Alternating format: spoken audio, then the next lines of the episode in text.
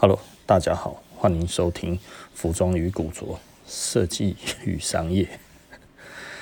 啊，今天讲什么呢？其实我前两天有在那个那个 Clubhouse 开了一个房间哈，然后就是因为我听到有人在在谈论品牌要怎么做，然后品牌要怎么做的时候呢，他讲的品牌要怎么做是怎么做呢？就是呃，你把自己弄得比较像国外的牌子，伪装成国外的牌子，然后这样子在台湾就会很好卖。嗯，这这什么什么跟什么哈？他的意思讲得非常的明确，就是如果我呃人家看起来你像国外的牌子，你在台湾就会好卖，而这是一个很好的方式。其实其实如果你你要用。骗消费者的方式啊，因为这样子听起来，就是就是你要用这一种鱼目混珠的方式，基本上我觉得意义不大吧，对不对？你你用这一种的方式，如果要去做的话，那那那甚至他还讲的说，就是呃，在国外注册或者是怎样之类，反正就把自己弄成一个洋牌，呃，过了。贵点注意哦，这样子其实就会很好卖。一一直台湾都是这种他妈的乐色在教人家在怎么做生意，真他妈的就是乐色。我我我觉得这上面哦，Clubhouse 上面真的是一大堆乱象。就是一直都有这样子的事情发生，而我们台湾从以前到现在用这样子方式做的品品牌，通常一开始都削很多的钱，没错，然后后来都倒了，而且哈，很多人其实根本到最后。还是一样尸骨无存啊！我们不要说这个品牌尸骨无存啊，哦，这个这个这个整整体里面这个样子，老实说，我必须要讲，消费者真他妈的有够好骗的，是因为自己根本就没有想要去提升自己对于品牌，然后对于商品的鉴别力啊，然后一直去干嘛呢？相信那一些哦广告词，然后人家讲是意大利的，就是意大利的，我就想到我之前讲过的那个意大利的那个牌子哦，假装自己是通通都是意大。利的，但是其实都是中国进口，呵 呵中国进口，然后梦里面哈贴，呃梦里面感受到那个是意大利之后，早上起来赶快全部通通都换成意大利的标哈，哎，一年赚好几亿，对不对？这是干嘛？是台湾人自己笨嘛，对不对？啊，为什么大家都一直觉得这样子其实是有用的？啊，就是因为大家真的都会上当啊，而且卖的还不便宜。卖的其实是 N 倍于那个时候的中国制应该要有的价格。十几年前哈，中国的东西一件就差不多，西装就差不多一千多块钱就应该差不多已经已已经就是他那个品质就差不多一千多块了。然后他自己说什么？哦，自己是打三折，三折打下来还要六千多哦。一件西装外套的话，原价是两万多。意大利的西装也不会只有两万多啦，是不是？那个料子什么都烂得要死，然后赚了很多钱。到现在老实说了，声势不如以往，但是百货公司里面还是有这一些牌子哦，还是有我讲的这一个牌子。那其他的还有各种不一样的手法。我我听到我真的觉得很生气耶！你如果是台湾的牌子，你为什么不讲你是台湾的牌子？你为什么不敢说你是台湾的牌子？就是因为其实你对于台湾这个地方你没有信心嘛，对不对？为什么你没有信心？因为消费者不信任。可是消费者不信任是为了什么？就是因为他妈的这些垃圾嘛。我们在这一个环境里面，然后我们老实说，我们非常非常的啊努力，希望把这一个环境弄好。可是最终。这种人不断的出现，然后这样子的耳闻不断的充斥在整个的市场，大家对于买台湾品牌会有信心吗？台湾品牌给人家的感受，哦，我买到一定的价钱之后啊，这样子是怎样怎样？我为什么一直要重复讲这些事情，然后一直去伤害台湾的其他多数的品牌呢？对不对？你懂我的意思吧？也就是说。今天这件事情是真实发生的，明明是中国做的，假装是意大利做的，然后你你以为打了八折，结果它是五倍的价钱在卖。嗯、呃，你以为打了三折，结果它是五倍的价钱在卖。我我讲的五倍是售价哦，五倍不是不是那个哦。五倍是一般，你那个时候你去其他的夜市买的那个就是一千多块钱的西装，他就是拿那一种等级的而已，他并没有拿的特别好诶，他并没有拿的特别的厉害，版型也完全都不是意大利版型诶，就他妈的全部都是中国版型诶，还丑不拉几诶，诶，那个没有什么在挑的诶，那没有什么在挑诶。然后就这样子一整批这样子进来，然后全部的人都在抢购哇！我看那个妈妈爽翻了这样子，然后一次买了好几套。我看的是一点都不羡慕啊，因为我觉得那个人会下地狱，对不对？你用欺骗的手段呢，这开什么玩笑啊？可是，一直台湾会出现这样子的事情，就是因为这个还真的是事实。而这样子的耳闻一直在消费者之间一定都有听说，那台湾的牌子谁要买啊？所以这个原因追根究底，就是他妈的教人家这样子讲的，哎，要把自己伪装成国外的牌子的这一些人所造成的。无论如何，你台湾的牌子为什么不能讲自己是台湾的牌子？你可以说我去巴黎走秀，对不对？我走个两次回来，我是台湾牌子，这样子厉害嘛？对不对？很多人有一些人，比方说那个服装界的哦，他就是说，哎呀，去走秀那个都是为了哈。跪着来减罪的哈，在外面哈，感觉一下，吸了一下那些洋洋人的气息之后回来，他最终还是为了要中国市场，对不对？好，这是中国人他们最最最，他们觉得，哎，这些牌子。明明就就是中国牌子吼，不支持自己的上海时装周，跑去纽约，跑去巴黎，跑去伦敦吼，然后走了一圈，跑去东京走了一圈之后，把自己当成是那个世界知名，回来还是要做中国人的牌子，诶，至少他还花这些钱嘛，对不对？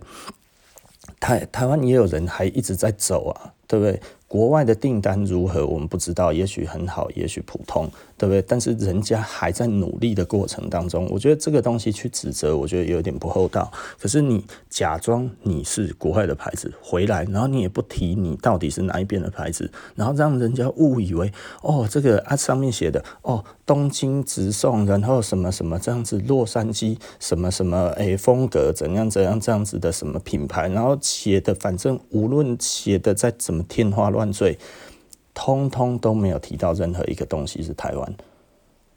然后哦，这是哪里哪里设计，对不对？哦，什么什么有的没有的，让人家觉得，哎，这个好像是日本的牌子，哇，怎么这么便宜？是不是？哇，这个是哪里哪里的设计啊？怎么这么便宜？对不对？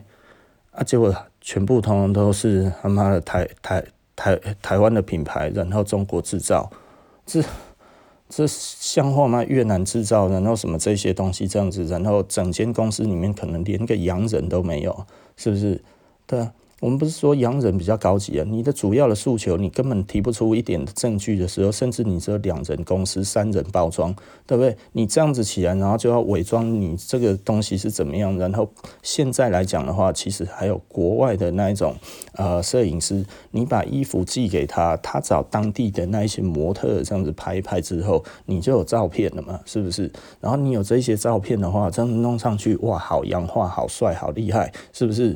哎。你回头来还是要做台湾的牌子啊！你你如果今天是是这样子在操作这个东西的话，你是一个台湾的牌子，你做成这个样子，其实你为什么不去打开世界的市场？你可以把它拍得很像洋人的东西，那为什么不就直接连全世界一起做，以台湾的名义，然后这样子整个弄出去？你只是一个概念的问题而已。我不是说这个东西做得好、做得烂或者怎么样之类的，我觉得这一点关系都没有，而是。你如果真的要这样子做，为什么胸怀不放大一点，对不对？既然都已经寄出去了，为什么不连国外的一起做？你这样子还是可以称你是台湾的品牌嘛？可是你今天要做台湾这个土地，然后结果嘞，你说你说的你像国外的牌子，然后拍的像国外的东西，然后在台湾就会好卖。我我觉得这个。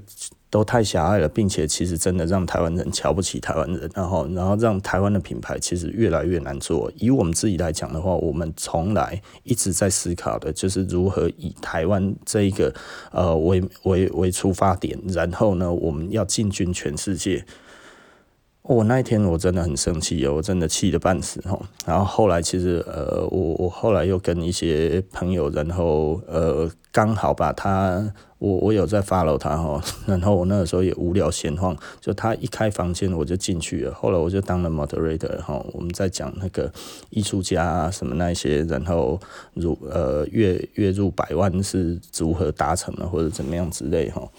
呃，然后我们就在里面讲哈，然后讲一讲，就后来就那个那个另外一个呃网红冒牌生啊哈，呃，我最近在算是在上面也渐渐的跟他有讲到话哈，我觉得嗯，其实真的跟我对媒体的看法是一样的，然后媒体他 妈的，我们那个主流媒体哈讲的话哈，很少讲实话，你知道吗？哈。不是很少讲实话了，是都会夸大一些东西哈，就是可能有一分真、两分真、三分真，然后八分假、七分假、九分假哦，那你自己要如何判断？没有办法，你根本没有办法判断，因为难道你还要学名侦探柯南？对于他们讲的每一个东西，你都去查证吗？不可能。所以呢，借着这个样子，真的知道的人可能只有万分之一知道这个真相。然后呢，万分之九千九百九十九的人呢，其实都是瞎起哄，乡民治板凳，对不对？哦，所以这这个有什么好讲的？这没有什么好讲的。所以简单的来说的话，我其实我根本就不信那一些。所以我老实说，我同情制板凳的那一些人，为什么？其实我每次看到人家制板凳，我就会觉得哦，所以你没事，对不对？你没有东西要忙，那所以你去制板凳，对不对？治板凳有一种人，你知道，最近我认识一些人很喜欢制板凳，他们是什么人呢？导演，他们其实是去那边找题材、看故事的，对不对？啊，你是导演吗？还是你是编剧吗？对不对？诶，很多人在看这些东西，他其实是在看人生百态。对他来讲，最终他还是要变现的，好不好？哦，所以如果你只是纯粹在那一边以娱乐的心态，然后在那一边看的话，哦，这就是我生活的调剂。其实那也不是你生活的调剂啊，那个是你生活的的浪费，对不对？哦，那你为什么可以浪费？因为也没有东西可以做啊，那没有东西可以做，像我，像我绝对不会做制板凳这件事情，因为哦，对我来讲，我所知道的时事都要靠我的手机弹跳出来的视窗，然后我看一下有兴趣，我才点进去。我没有办法对单一的事件做什么制板凳的那一种的事情哦。然后有一些人就会所谓的制板凳的意思，就是诶，我这样子，他就会弹跳出来给我看哦。嗯。基本上太娱乐的东西，你还治板凳，那是一点那个。我我通常我们在上面会发表观点嘛，对不对？哦，那我们发表观点这件事情，其实就就等于就是治板凳了嘛。但是我为什么会发表我的观点？就代表很简单的一件事情，我对这个东西有兴趣，我对这个东西我看了有感觉，然后呢，我自己有我的看法，我就会发言。就不会只是制板凳，对不对？你若制板凳，可能代表你自己也不知道这个东西是什么东西，然后你看了大家也没有什么感觉。然后呢，有一些人是觉得这个很八卦，对不对？很八卦，我是绝对不会放的啦，吼，因为。跟我发言是一模一样的意思啊，对不对？他就是要那个东西要弹跳出来啊，对不对？那你要弹跳出来，可是你看的东西是自己都不太了解的事情，那你还不如真的花点时间去把这一些他们里面提到的东西，把它好好的看清楚，不就好了吗？对不对？啊，他如果只是一个八卦，只是一个哦，大家在那边讲的这一个东西如何如何这样子哦，你想要知道一个八卦。其实老实说了，八卦看不完了。你何必还要盯着一个八卦呢？我每天也都会看八卦，你知道吗，有的时候我点进去一个八卦之后，就会有更多的八卦，然后更多的八卦就是，反正我觉得他们那些新闻现在的那些连接都已经做好了，就是你智商低的，就是给智商低的看嘛，哈，对不对啊？我有的时候也会智商低啊，因为人来讲的话，其实很简单。我以前最常讲的，人都人不是任何时候都是聪明的，所谓的聪明人，都是他一天。可以聪明的时间比别人长，这个就叫做聪明人，对不对？不是说你比较聪明你就不会犯错啊，哪有这一回事嘛，对不对？那只不过聪明的人他其实他有一套他自己的逻辑判断事情的方式嘛，是不是？然后而且他不会在需要做重要的。那个决定的时候，然后变得退缩，因为他知道他有一些判别的方式嘛，对不对？然后他还有一些比较的方式，然后去做出比较相对正确的做法。这个对于聪明的人来讲的话，他其实脑袋里面就有一个 SOP 啊，但是他不是任何时候都是在。带着这种清楚的脑袋在做任何的决定嘛，所以有的时候，老实说，我不是说我多聪明，因为我也会点进去那些我觉得超级乐色的那种的新闻里面，然后我就这样子看，然后我都还把它看完了，然后我赞叹的就是记者真是厉害啊。能够把这么雷的新闻写得这么好，然后让我把它全部都看完，这个就是我对于变形金刚的感觉，对不对？变形金刚电影大家看了哇，咕咕呱嘎嘎嘎咕咕咕，对不对？听起来很爽，但是看他在变形哦，老实说，那个我每次都睡着。然后呢，我觉得他的剧情其实老实说了，我怎么一直讲老实说哈？因为我很老实的哈。好。我的工上，然后，那个、那个、那个，呃，变形金刚，它的，我我就常讲，这这个哪有什么剧情？好的人永远是好的，坏的人永远是坏的。对于人性的刻画零，对不对？那个人性刻画零分呢？你可以说哦，这个机器人，可是因为我们对于它的里面的刻画的机器人有人性，所以有同理心嘛，对不对？哦。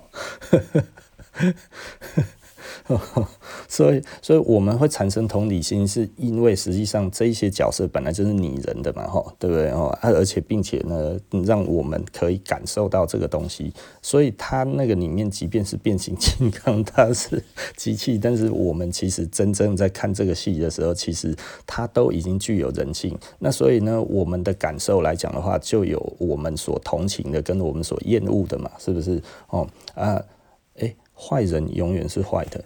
然后好人永远是好的，什么鬼剧情啊？从一开始就可以预测到最后，对不对？看到某一个东西，嚯、哦，这个物件就厉害。然后呢，他你就知道这个东西其实就是坏人要的，好人保护的。我干你老师的，这是什么鬼剧情啊？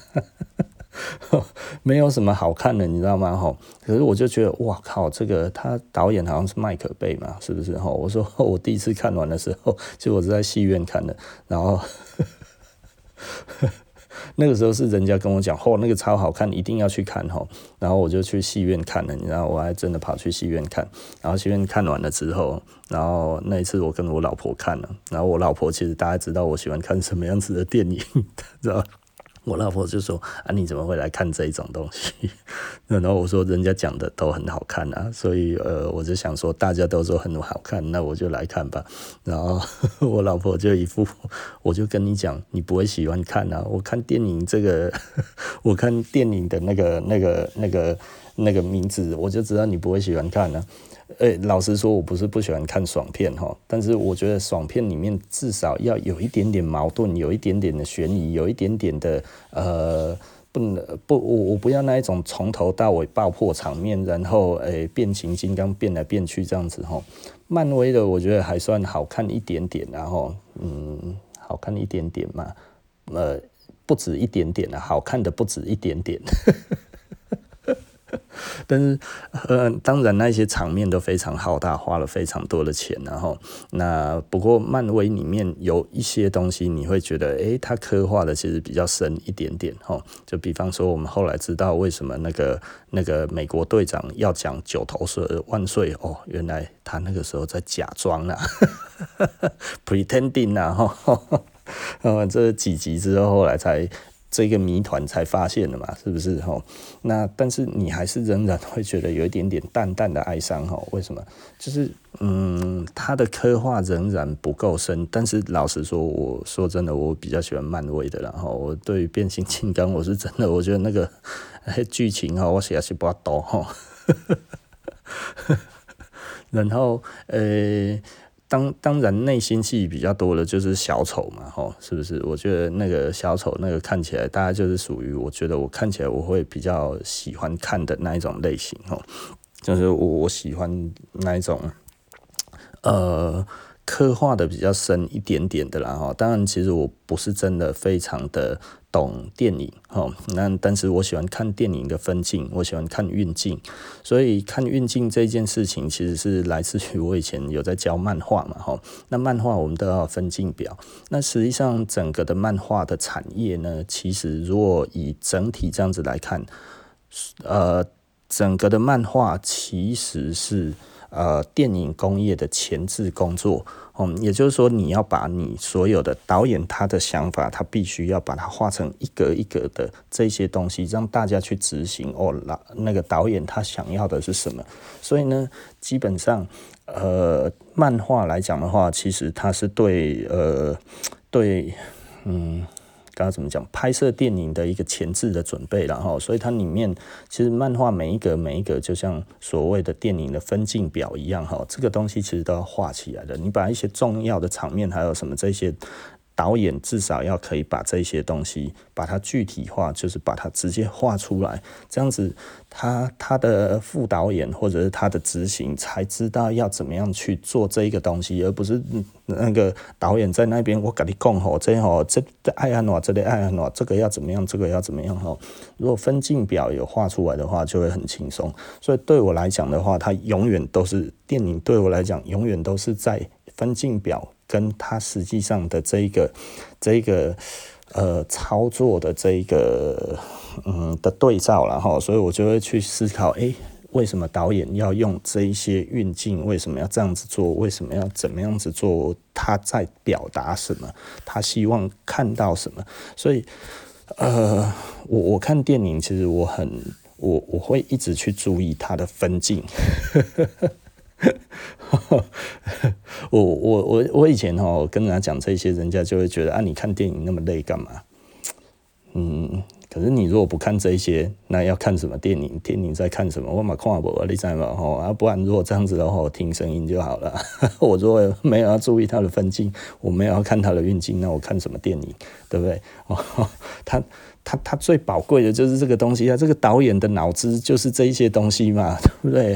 然后还有对于剧情的铺陈啊，对不对？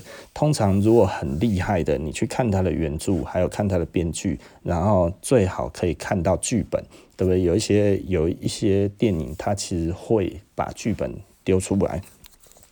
当然，这个剧本有的时候其实它已经是改成了电影的那一种的剧本了，而不是最初啊、呃、导演看到了第一本剧本之后，然后去改做的吼。那所以这个其实是很有趣的一个东西，我我很喜欢看这种东西啊哈。那但是那个要花时间，所以我后来不一定会真的去去做这件事情。但是这个是一个乐趣。那所以呢，看电影对我来讲的话，其实是一直以来我都是用这样子的态度在看电影哈。从我高中喜欢看电影的时候就是这样子。我高中之所以会喜欢看电影，是因为我那个时候在教，我那个时候当漫画社的社长。那我们当漫画社的社长，我们就突然发现，哎，这一些分镜表这些东西，其实根本就是电影工业在运用的。所以我们我就很喜欢去看电影，去看一些呃有名的导演，有一些啊，然后。有一些有名的演员，他们怎么样去诠释一些镜头，跟诠释一些内心，跟诠释一些，你知道很多东西，你要表达表达的要表达的忧愁，其实可能拍的是手，而不是脸，对不对？哦，所以你有的时候其实，诶，这这一些人在争辩，但是在拍的竟然是那个，竟竟然拍的是桌角，对不对？哦，那。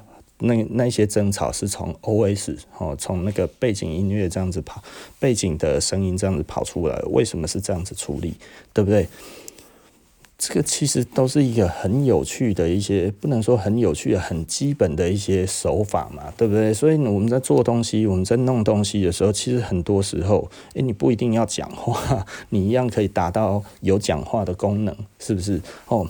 我就买的工程的公开下去啊，吼，好，那我们再把东西再把它拉回来。其实说真的了，我真的认真的觉得，我们台湾吼，如果连做一个生意，连自己的土地在哪里，每天在那边很爱的爱台湾，爱台湾，爱个不死，爱个未食饭，爱爱个未食空肉饭吼。你你这样子到底在干嘛？为什么你一定要去假装？甚至那些说自己很厉害的人，还教大家要去假装。哦，你这样子做会赚到一些钱。你他妈的乐色啦！他妈的要要赚钱，我最近哈还是没办法，我要去学那个看财务报表哈，所以我等一下又要去买书来看财务报表。我今天在细啊，我上次稍微听到人家在讲财务报表，突然觉得我这一块好弱。我以前觉得我还算行，你知道吗？就是。够用，结果现在发现其实根本就他妈的不够用，所以诶，Clubhouse 对我来讲的话，我就知道我的方向是什么哈。像我们昨天这样子聊到的哈，跟那个跟那个一些年轻的，不能说年轻，他们也不算真的年轻的三十几岁的这一辈哈，他们当然努力了十几年之后，然后算是蛮成功的人，诶，他们其实很会看财务报表了。我到现在。还真的不太会看财务 财财务报表，很多人一直在讲哈，但是我觉得，哎，我也不过就是这样子活过来的。但是因为一直没有看财务报表哈，所以对我来讲的话，我的那个我的我的现金流总是你会觉得，看他妈我们虽然做的蛮多的，但是实在是越做越累哈，如走愈忝了哈。所以我觉得我决心哈，这这个今年哈，我一定要把财务报表弄得很清楚哈，这样子我之后再做东西才不会这样子捉襟见肘哈，才。才知道自己真的实际实实在在能够花多少钱，我觉得这个其实是一个很重要的一件事情啊。因为财务报表不是说哦，我这样子进来，然后损益多少哦，我这一件衣服赚多少钱，然后哎哦，我今天这样子卖了两件，好爽哦，我赚了多少钱这样子，我赚了一千，我赚了两千哦，今天卖了五件，今天卖了十件，耶，我就可以多花一点，唉。不是这样子，哦，所以我 我最近一直在买书了。我最近买了好几本书哈，然后有给店员看的，也有给自己看的。然后慢慢的，我想要把这一切哈，慢慢的把它步入轨道。十几年前我看了非常多的书啊，二十几年前我大概花了，我每个月大概会买五六本书，然后到十本书不等。我常常去书店哈买的，大概会买七八本啊，差不多都七八本，然后把它赶快看完。然后喜欢的留下，不喜欢的就放着。然后呢，喜欢的偶尔这样子再翻一翻，翻一翻，翻一翻。有问题的时候再来翻一翻，翻一翻这样子吼。然后比方说《哈佛商业评论》哦，我大概那个时候买了二十几本。然后其他的有的没有的这样子加起来哈，那几年的时间我大概买了应该有买好几百本的书吼。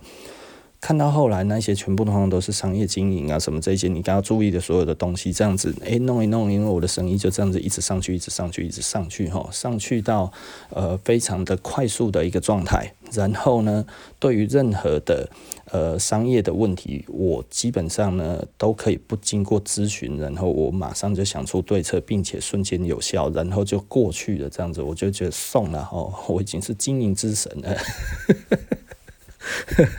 那时候都这样子想了哈，那呃后来诶、我就不再去书店了哈，大概有差不多快要十年的时间，我都没有进去书店哈，因为我找不到东西。我我去看彼得·杜拉克啊，看什么这些东西，我觉得看你看这些东西。因为我后来觉得出现问题是管理的问题，所以我就觉得我我要去看，回头去看这些管理大师在讲什么哈。我去书店看，看你看，我觉得这个好像解决不了我的问题，所以我又去看一些其他的呃员工的统御啊什么这些的书，然后我在书店里面看你看，我觉得这个好像老实说都没有用哈。那当然最近这个问题我解决了。但是我我最终这样子再回来再看了一下，哎，其实财务报表的问题，哎，我并不是说我解决了，然后哦员工问题，然后就是怎样怎样之类的。其实老实说了，我以前是过于严厉的哈，也就是说呢，我们其实太不把员工当成呃嗯，应该说你把他太当成自己人，你不太接受他是一个个体。那你接受他是一个个体之后呢？因为以前我们就会都会觉得员工是要来帮我们，要来帮助我们变成呃我们事业上的目标的助力嘛，对不对？没错嘛，是这样子啊。可是你太过于自我的想要觉得，我今天付你钱，你今天就帮我办事，把这个东西给我办好，对不对？我给你钱，你要展现忠诚度给我，所以呢，我叫你做的这些事情，你要去懂我在想什么，站在我的角度去想，这不符合人性啊。你你你当一个老板，你组织一个团队，其实我后来才真正发现一件事情，就是说你必须要。让他知道你为什么要这样子做，那让他知道你为什么要这样子做的时候，你又不要硬去逼他做。因为你硬逼他做，他只会造假而已啊。所以其实你应该是抱着开放的心态，然后慢慢的跟他讲你该要怎么做，然后给他资源，给他这些东西，感觉他不会的教他，感觉他需要什么给他，然后类似这个样子，给他一个明灯嘛，对不对？然后再帮他做训练，一步一步这样子起来，然后等他到了那个样子，然后我们再来。一步一步再继续教，再慢慢来，再继续教，再慢慢来，让他学的东西可以越学越多。这件事情其实才是真正是成立的嘛，对不对？哦，仔细的思考一下，这是老板的一个动作。所以到后来，当然我我。悟开了这一点之后，我们的人员是相对比较稳定的。那各方面来看的话，只要人员稳定之后，一些事情就迎刃而解了嘛。然后再来，其实老实说，就是顾客关系。但是现在的顾客，老实说，呃，跟之前已经有了一个很大的断层哈。因为我们台湾其实已经失去了所谓的呃。呃，失去了所谓的这个中产阶级哈，因为对我来讲，我我就是算台湾的中产阶级。那我买东西其实是非常珍贵的一个一个嗯经验哈。我很喜欢买东西，可是我一定要到现场去。即便到现在，我还是不会在网络上面购物。为什么我不在网络上面购物？因为它会让我觉得白花钱。为什么？因为实际上一个交易最重要的、最重要的是，我要去看大公司。他的训练是什么？你懂我的意思吧？大公司到底他的训练是什么？我跟他们的的训练差异在哪边？我如何让我的员工有大公司的员工的思维？这个对我来讲，这个其实很重要。所以我其实我我就说，我到现在我都还不会想要去网网络购物这件事情，就是因为多半的中产阶级，其实我在台北或者在台中，其实我都可以发现哦。有一些客人特别喜欢，呃，跟我们聊天，或者是他在那边观察这些东西，尤其家里就是呃跟我们一样是中产阶级、中小企业主这些哦，他其实他会去思考你为什么要这样子讲，他会去思考，哎，你讲这些话它的作用是什么？然后他会去觉得，哎，原来可以这样子当一个 closer，你知道吗？吼。也就是说，在谈判的过程当中，每笔买卖都是一种谈判，对不对？吼，那他提出一个问题，而我解我我如何去介绍这些事情，这个东西对他们来讲其实都是有效的，对我来讲当然也是有效的。我们其实都一直在思考这些问题该要怎么解决，所以。我们的购物绝对不是很简单的购物哈，我们的购物也绝对不是完全只是在于这样子。只不过我们以前店里面，我可以看得出来，很多的这些中产阶级在消费，他们其实非常需要这种东西。那那这个现在这一些人。都不见了，因为台湾已经没有中产阶级了，所以现在剩下的大部分是受薪阶级的消费。受薪阶级的消费，其实老实说了，网络他就觉得可以了。那对我们来讲的话，网络的提供的经验 对我来说的话，我觉得 远远不足，因为那个不是我要的东西，你知道吗？就算那个东西就是我要的，我买了之后其实是极其空虚。无论是多少钱，我都觉得啊，我只有付钱的，我只是一个付钱的 的一个机制而已哈。这个对我来讲的话，其实 没有没有太多的意义。这样子这样子的消费，呃，就真的没有意义了。所以我们收老东西最主要的还是希望到国外去跟人家这样子在一对一的状态之下，然后去看这样子的一个状况，然后去买这个东西，这个对我们来讲其实是呃有更多附加的意义在嘛，吼，对不对？这个很多人都在聊这一件事情，就是呃你如何去做这一件事情，可是中产阶级现在渐渐不是的。对不对？我觉得这个东西其实非常非常的无言，也就是说呢，呃，人跟人之间的价值其实正在崩坏当中。那正在崩坏当中，其实最主要的就是中产阶级最需要这一种的，因为他需要在再进一步的成长，在成长，在成长的这一个过程当中，他其实必须要能够跟人家做更有效的沟通，而这些人其实数量正在消失当中。所以呢，呃，我现在可能必须要去改变我自己的想法，呃，可能线上跟线下我们都要做了哈，我们就不要再一直只做线下的这这这个工作哈。所以老实说，我现在其实是在准备，那也就是说，这个我一直提到的转型，也就是说，的确我们打算要。做线上的商店，对不对？那但是呢，我们的产品之前完全只能做线下，因为数量太少了。所以其实大概其他的人大概就会发现啊，原来哦，设施为什么没有办法上线，对不对？很简单啊，我都只有做十二件到二十件的衣服的量而已，我怎么做线上啊？没做力啦，吼，真的没有办法做，一上去。哎、我们这样子，我不喜欢出错。然后我其实有做过线上商店，什么时候做的？其实如果对设施有印象的话，我二零零四年的时候有做过一整年的线上商店。我后来就会发现，我丢限量品的时候出现的问题非常非常的恐怖。恐怖在于哪里呢？就是呃，一丢下去的话，店里也要，然后那个网站上也要的时候，哇！我两边无法权衡，所以我每次都是牺牲网站的。那牺牲网站的那样子之后久了，我就会觉得我东西都在那个实体店面就已经卖这么快了，那我做这件事情要干嘛？其实有一点后悔了。其实我那个时候应该要用不一样的思维，我应该要去找一些可以做比较大量的工厂，然后开始生产一些可以在上面做的东西。但是我那个时候觉得。这样子好像不太对劲哈，应该说我那个时候有找，你看大概很多人就会知道我们那个时候其实有做 T 恤，可是台湾的 T 恤真的做料不厚，然后我们那个时候真的怎么找哈都有问题，就是没有找到我们要的。然后后来我把那个网络商店关掉了之后，后来我有遇到一些比较好的那个台湾的可以做稍微有量的那一种的生产的工厂，但是我已经关掉了，所以我再把它重新开启的那一个那一个那个心已经不。见了哈，所以其实有一点，有一点点无奈了哈。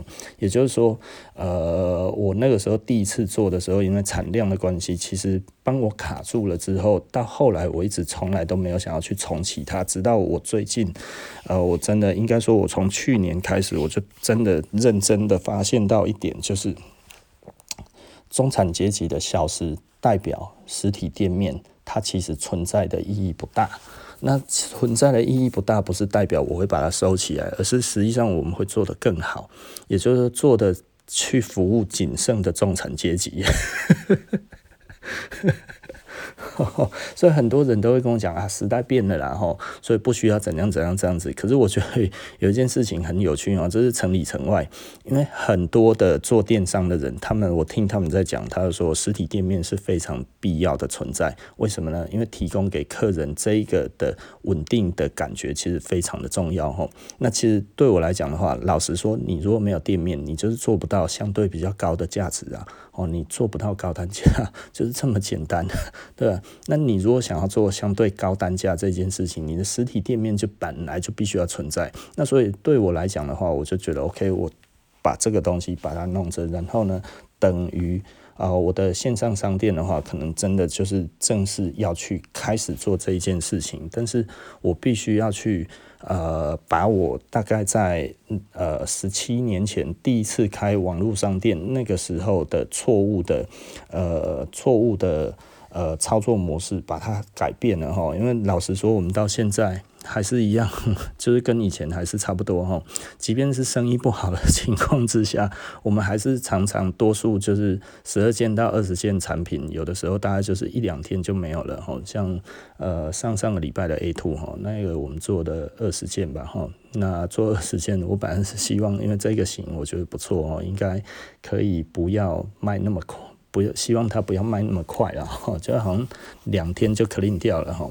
然后最新的那一件那个 Jungle 哈，那个 Jungle 呃，我们也做了二十件，但是呢，一天就只剩下一件了哈，一两天就只剩下一件，现在只剩下最后一件躺在那一边。我最讨厌最后一件，你知道吗？最后一件呢，我不知道为什么，只要是最后一件都卖不掉。这其实老实说了，这就是台湾人又把自己那，因为因为你我们以前通常客人喜欢这一件衣服的时候，然后我们诚实的讲这个是最后一件哈，诶，客人就会觉得好，那我赶快把它带走。可是后来有一些人会发现，诶，我只要讲最后一件，客人就会买单，你知道吗？到现在还有一些智障在教这一种东西啊，就是说我每一件都说它是最后一件，诶，这样子其实客人就会买单了啊，靠背啊，但是他之后就知道你在说谎了，对不对？我们都是被这样子的话术给骗了，我们的最后一件真的是最后一件了，好不好？所以整体客人现在只要一听到这是最后一件哦，他就会有防御之心，你知道吗？我一直叫店员不要再讲最后一件了，但是 因为我说要赶快把最后一件卖完，这样子我们就有货架空间。可是店员的想法有的时候都比较简单，即便我已经提醒过很多次了，就是说不要讲最后一件，但是我们要把最后一件卖掉。不要用这一种你觉得很有 power 的说法，但是实际上他的确曾经也很有 power。不过呢，现在早就被淘汰了，因为很多人在骗人，然后让大家对于最后一件有戒心。你就把它当成还有二十件来卖就好了，对不对？你你还有二十件，你的讲法就都是一样的，因为你还有二十件，那个心理压力是最大的，对不对？哦，有在做生意的人就知道我在讲什么了。然后，所以，所以你应该要用这一种的东西，而不是一直在提醒这个是最后一件，这个不会有用啊。我以前把最后一件卖掉，就是把它当平常的东西拿来穿搭，一直这样子，而不是哦，这只剩最后一件了。所以我常去跟他们讲，不要做这件事情。但是呢，人性有的时候就是会有这样子的偏差，所以很多人都会觉得哦，那上面其实都代表着我。其实，嗯，某方面也许我们有做过一些错误的判断，然后做了一些错误的东西。但是很多东西其实是我们一直有在教。但是呢，呃，这个这个要真的做得够久，并且我长期在要求到他某一天突然开窍的时候，也就是说他愿意。在这一件事情上面呢，去用将心比心、同理心的方式去思考的时候，这个东西才会改变呢。当这个同理心无法呈现的时候，但是你知道我自己也做不来，你知道吗？所以，我们其实，在店里面，其实有的时候我们一直在讲的时候，但是他没有把心放进去，但是写的就是写的，你知道吗？那只要写这个是最后一件，基本上他就永远卖不掉了。所以我一直跟店员讲，拜托不要写出来。但是我们要卖掉最后一件，是因为我们必须要让店里面有更多的空间去摆其他的东西，摆得越漂亮，它需要一些空间感。对不对？这样子看起来才会舒服嘛。